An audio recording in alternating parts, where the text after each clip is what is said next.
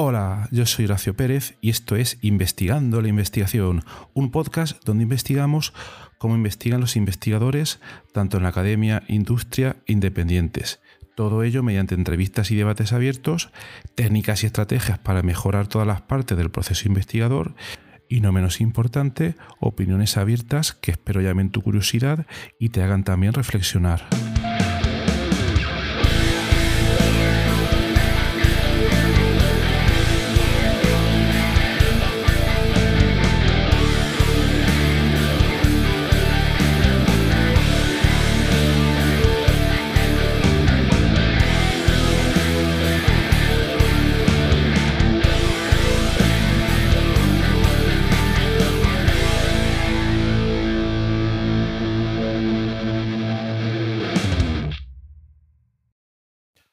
Hola, hoy es viernes 22 de abril de 2022.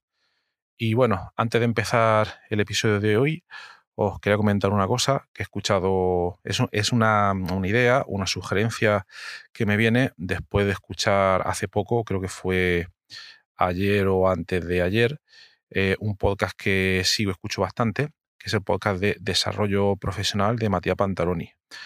Entonces, eh, Matías eh, ha sugerido, o le han sugerido, no me queda claro, hace poco, eh, de realizar pues una, una quedada con eh, algunos de los oyentes del programa y entonces está coordinando pues una, una cena en, en Madrid, el vídeo en Madrid y la primera, la primera que le está organizando pues va, pues va a hacerla allí porque le viene mejor por diversos motivos, historias, y está empezando a recibir feedback de la gente, quiere hacer una especie de, mm, una especie de cena, una cena donde van a un restaurante con menú cerrado, etcétera, y donde, bueno, pues los oyentes del programa que vivan en Madrid, pues, eh, pues acuden a esa cena, una cena totalmente informal, y donde él, pues, ha comentado que esta vez, esta vez, él no va a comentar nada, sino que va a ser al revés, que el resto de la audiencia, pues oyentes que vayan, va a ser una buena oportunidad pues, de coincidir en persona con otros oyentes del programa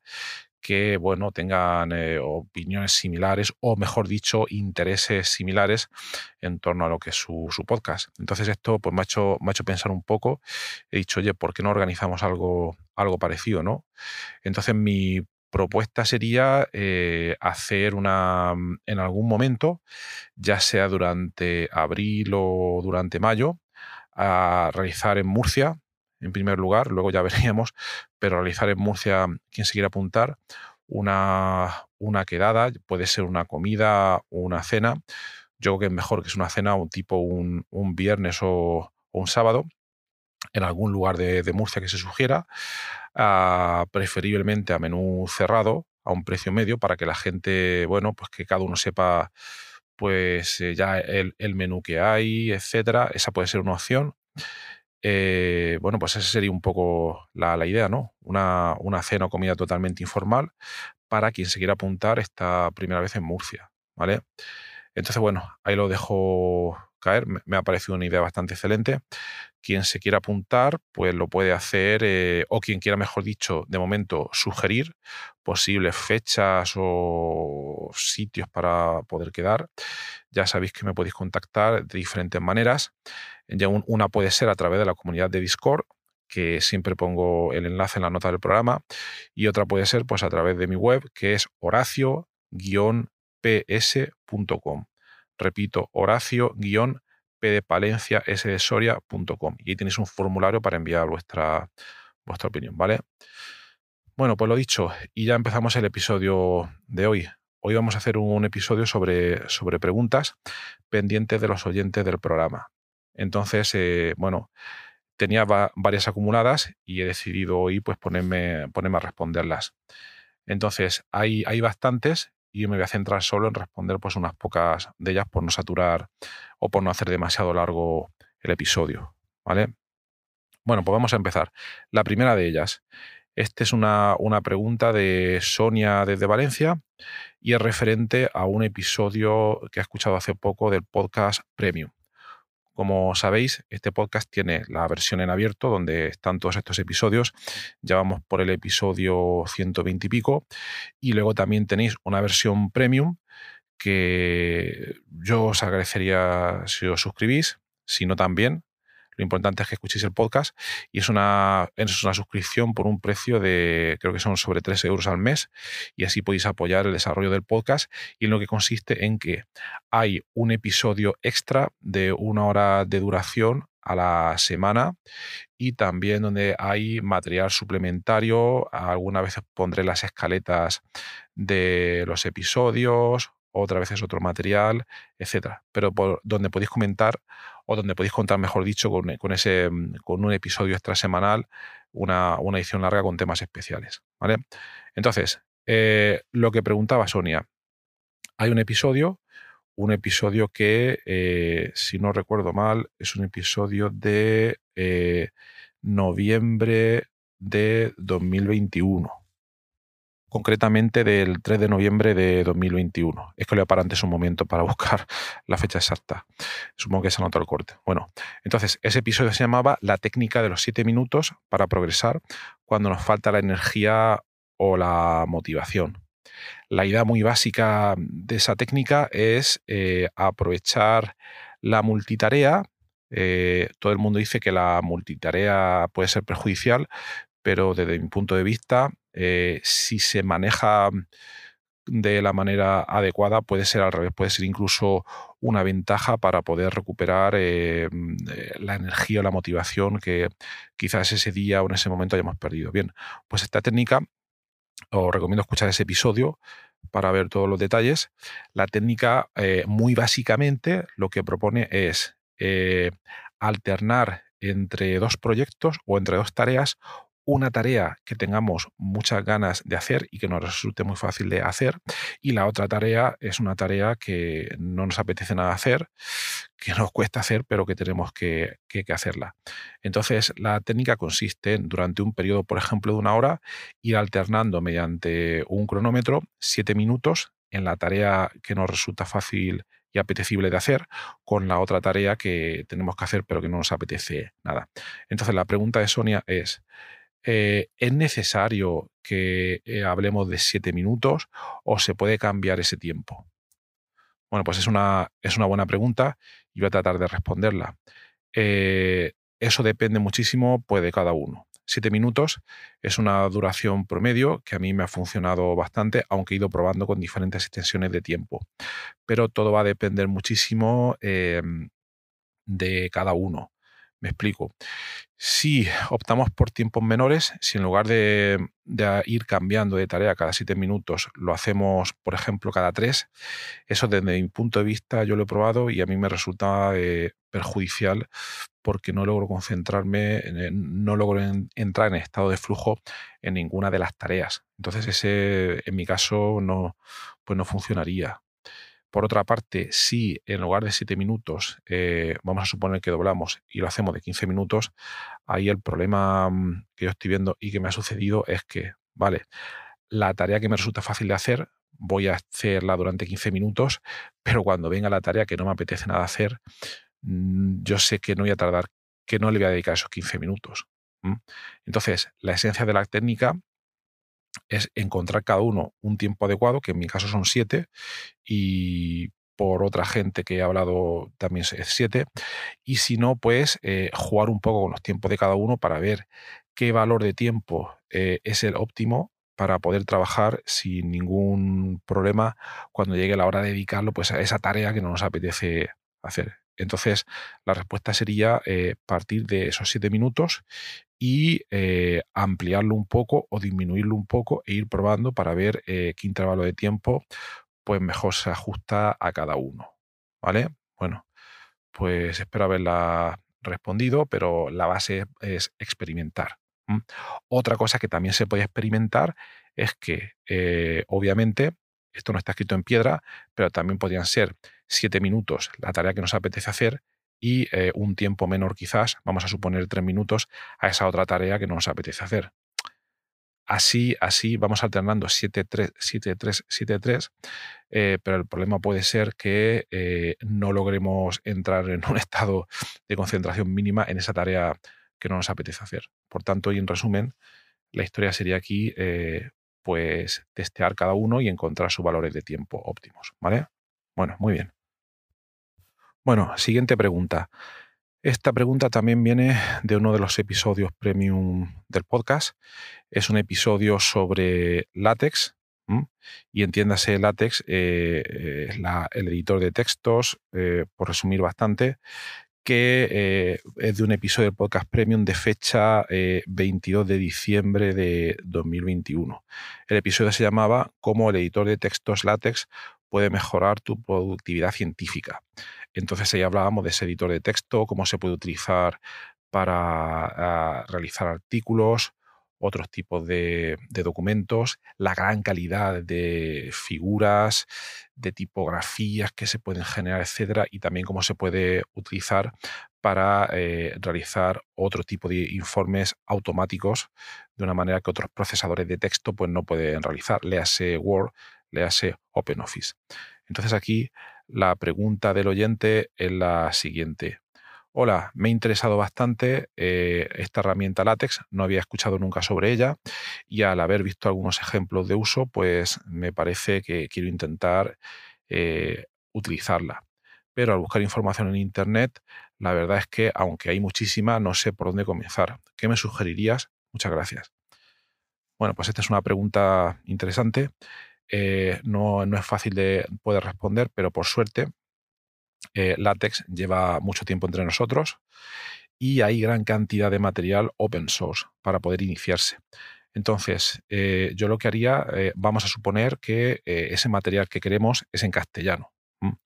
Entonces, lo que haría sería, primero, para evitar problemas técnicos, utilizaría una herramienta online que se llama Overleaf, que te permite, sin tener que instalar nada en tu ordenador, es a través del navegador web, eh, empezar a testear eh, látex. Entonces está muy bien. Eh, overleaf.com o v e r l e a. Con esa herramienta te tienes que registrar, el registro es gratis y tiene muchísimas funcionalidades y entonces empezaría pues por ahí, ¿vale? Y en cuanto a cómo iniciarse de la manera más básica, pues lo que haría sería eh, buscar dentro de la comunidad GNU Linux eh, cursos de, de, látex. Cursos de látex. Hay muchísimos, cualquiera puede estar bastante, bastante bien, pero empezaría por los más básicos. Por los más básicos. Por ejemplo, ahora mismo se me ocurre uno que he visto y que os pongo en las notas del programa. ¿Vale? La URL es un poco larga, pero ese me parece bastante bien para poder comenzar. Muy bien, entonces espero que sirva para poder empezar. Eh, ese curso al mismo tiempo es válido para Overleaf, aunque también puede utilizarse con, herramientas látex, digamos, offline. Así que esa sería una buena, una buena opción. Siempre recomiendo empezar de la manera más fácil y más simple posible y poder realizar primero algún documento completo que con las características mínimas de látex y luego obviamente empezar a, complicarlo hasta que vamos añadiendo funcionalidades. Entonces recomendaría empezar por ahí. Bueno, pues espero que sirva la respuesta y vamos a la siguiente pregunta. La siguiente pregunta es de Juan José desde Bilbao, que nos dice lo siguiente. Hola, enhorabuena por el podcast. He escuchado algunos de los episodios que tratan sobre productividad y veo que se menciona bastante la técnica del GTD.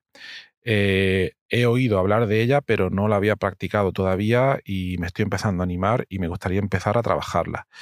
Pero eh, no sé por dónde empezar y eh, tengo miedo de emplear muchísimo tiempo y que luego no me sirva. Entonces, ¿cómo recomiendas introducirme a la técnica del GTD sin tener ninguna idea? Muchas gracias. Bueno, pues esta pregunta es importante, es interesante y Vamos a intentar responderla. Bien, eh, para GTD, GTD para los que no lo sepan es Getting Things Done, eh, conseguir hacer cosas, una metodología eh, desarrollada por David Allen alrededor, si no me equivoco, del 2001 o principio del 2000 y que publicó ese libro que ahora mismo es súper, súper famoso. Fue uno de los libros pioneros en esta época de Internet donde nos viene mucha cantidad de información que tenemos que procesar, muchísimas tareas, muchas herramientas que nos atiborran al mismo tiempo de tareas, etc.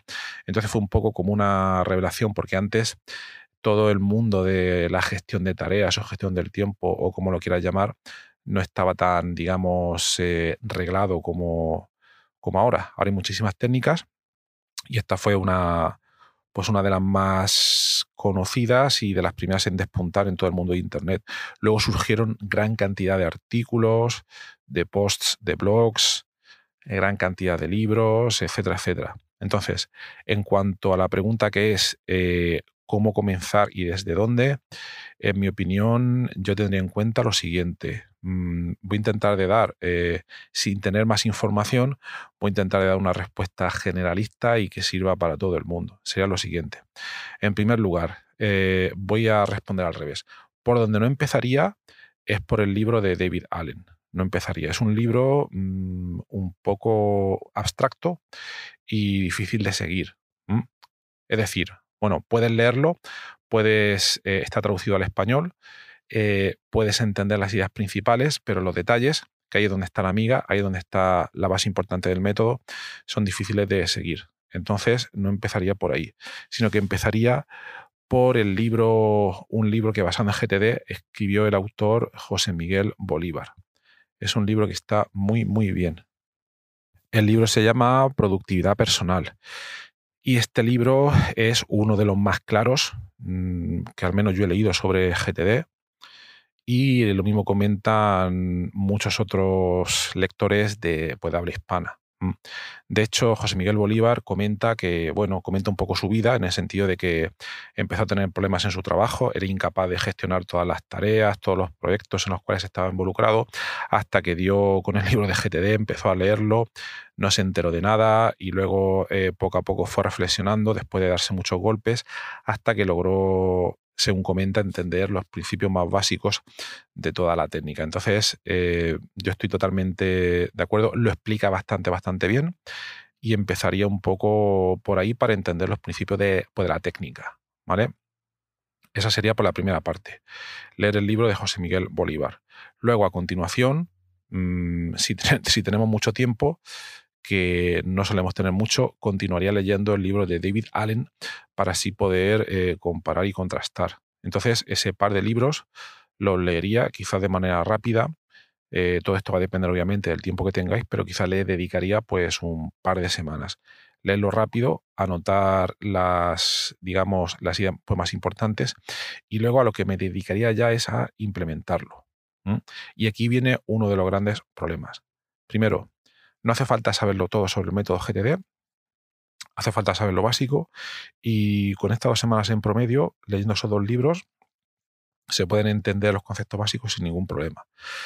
No hace falta ser, o mejor dicho, no se debe ser perfeccionista e intentar aplicar eh, o intentar entender todo lo que dicen los dos libros. Entonces, empezaría después de esas dos semanas a implementar nuestra propia versión, lo que sentimos que puede ser nuestra propia versión de la metodología GTD. Esto es importantísimo. Obviamente no vamos a poder eh, implementarlo todo porque va a ser nuestra primera versión, pero eh, tenemos que hacer un intento de implementarlo. Y luego, a su vez, eh, aquí tenemos dos posibilidades. Una sería escoger una aplicación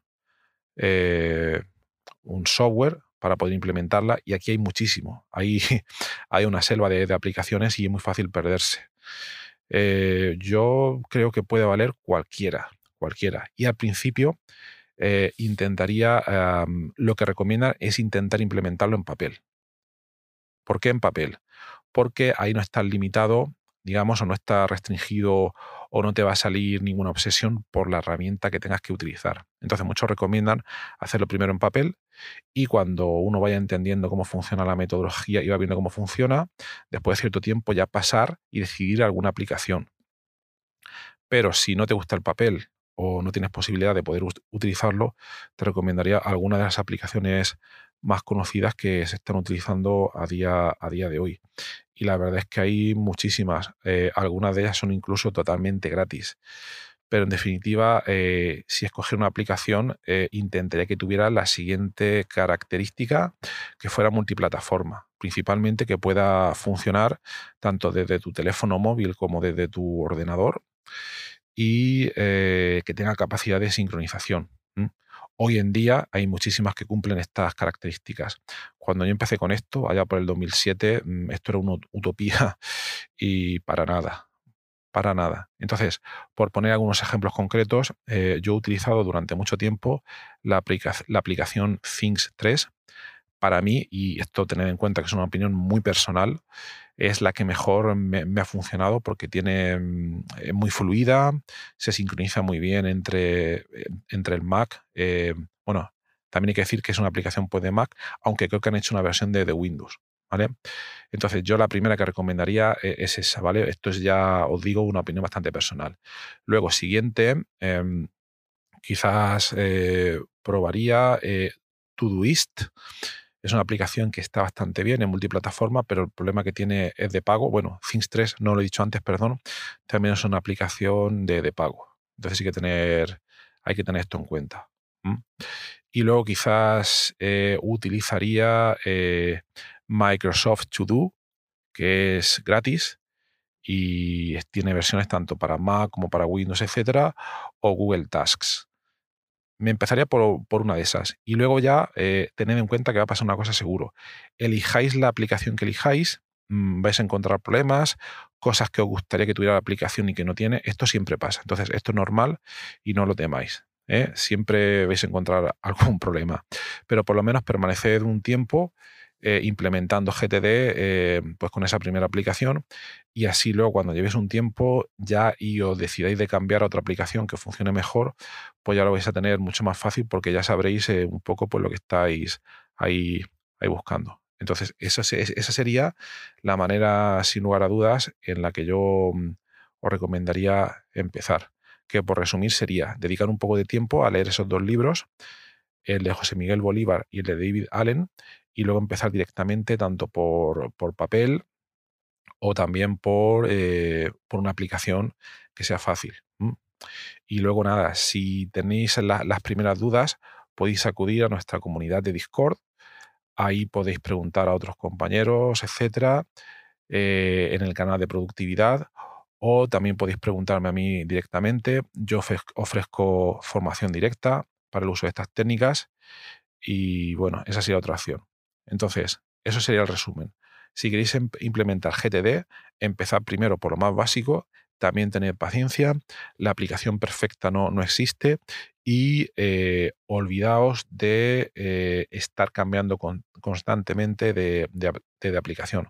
Esto suele ser un problema y es una manera disfrazada de procrastinación. Mucho cuidado con eso. Bueno, pues espero que la respuesta haya sido útil. Y bueno, ya termino aquí el episodio de hoy, este episodio de preguntas y respuestas. Aún hay otras cuantas preguntas pendientes, pero las dejaremos para otro día. Quizás lo que voy a intentar hacer es un episodio de este tipo por, semana para ir sacándolas todas adelante. Y bueno, pues poco más. Espero que os haya sido interesante. Ya sabéis que podéis mandar también vuestras preguntas, ya sabéis cómo contactarme, etcétera, etcétera. Y nada, que tengáis un maravilloso fin de semana y hasta luego. Y si estáis en Murcia, mañana todo el mundo al entierro de la sardina, ¿eh? Venga, que ya se acaba la fiesta de primavera. Vamos todos, hasta luego.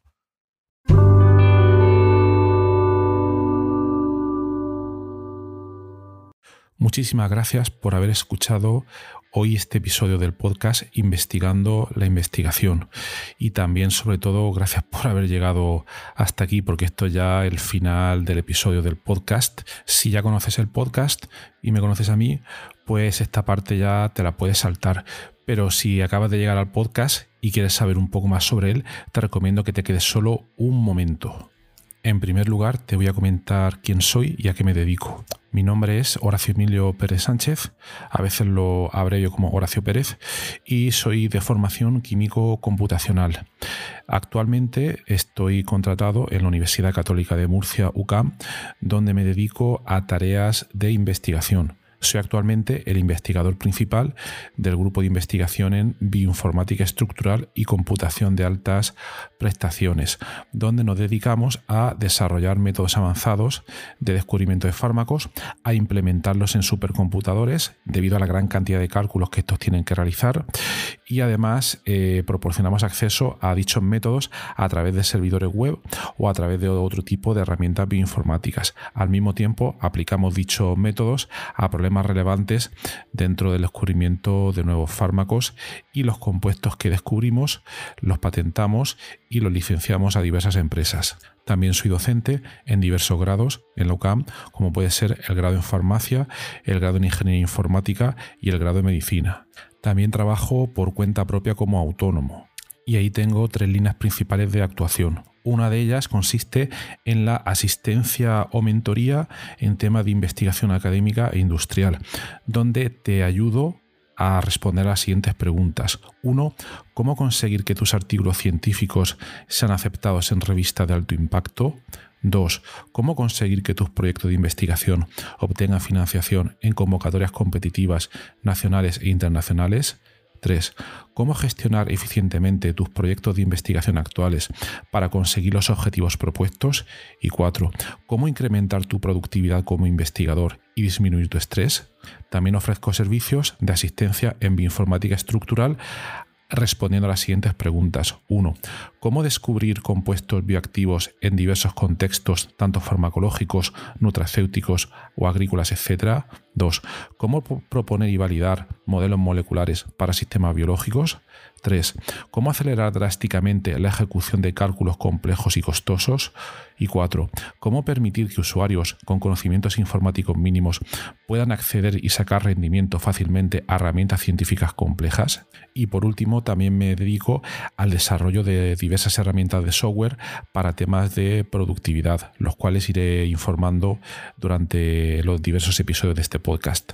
En cuanto al podcast, como podéis hacer quizás una idea si habéis llegado hasta aquí y habéis escuchado alguno de los episodios, mi intención e interés es divulgar la investigación. Divulgar la investigación que se hace en muy diferentes contextos, tanto a nivel académico como a nivel industrial porque el tema de divulgación académica e industrial pienso que no se le da la suficiente importancia, y también el trabajo que realizan investigadores autónomos y diversos colectivos. Además, eh, doy especial hincapié en el tema de la informática estructural a la hora de divulgar también la investigación que realizamos en nuestro grupo. Por otra parte, también tratamos temas de productividad y todo tipo de herramientas que nos puedan ayudar a mejorar todos los procesos necesarios para poder realizar una investigación en condiciones y con un rendimiento adecuado.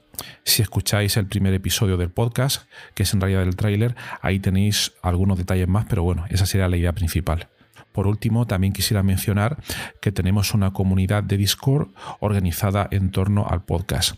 En la mayoría de las notas del programa, de los episodios, tienen los, los detalles para acceder a esta comunidad y eh, es muy interesante porque ahora mismo tenemos unos ciento y pico de usuarios, de oyentes que se conectan a la comunidad de Discord y de ahí surgen diferentes conversaciones y por ejemplo algunos episodios, como digo de memoria, el de ciencia de datos, el de la investigación en ciencia de datos es uno de los que surgió ahí, pero también ha servido para que oyentes hayan realizado dentro de esta comunidad de Discord nuevos contactos a la hora de exponer intereses similares en temas tanto de investigación como de productividad y de diversos, de diversos países de, habla hispana.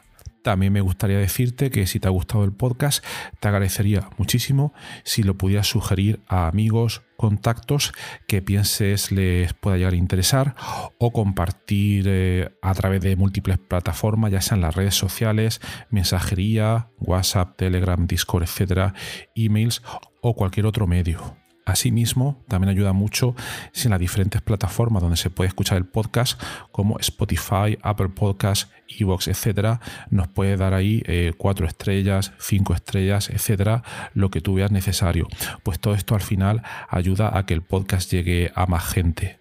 Y por último, si quieres ayudar a esta idea, si quieres ayudar al podcast económicamente, te agradecería que te suscribieras a la versión premium del podcast tiene los detalles en los enlaces de las notas del programa o puedes ir directamente a Anchor FM barra Horacio-PS. Y ahí tienes todos los detalles.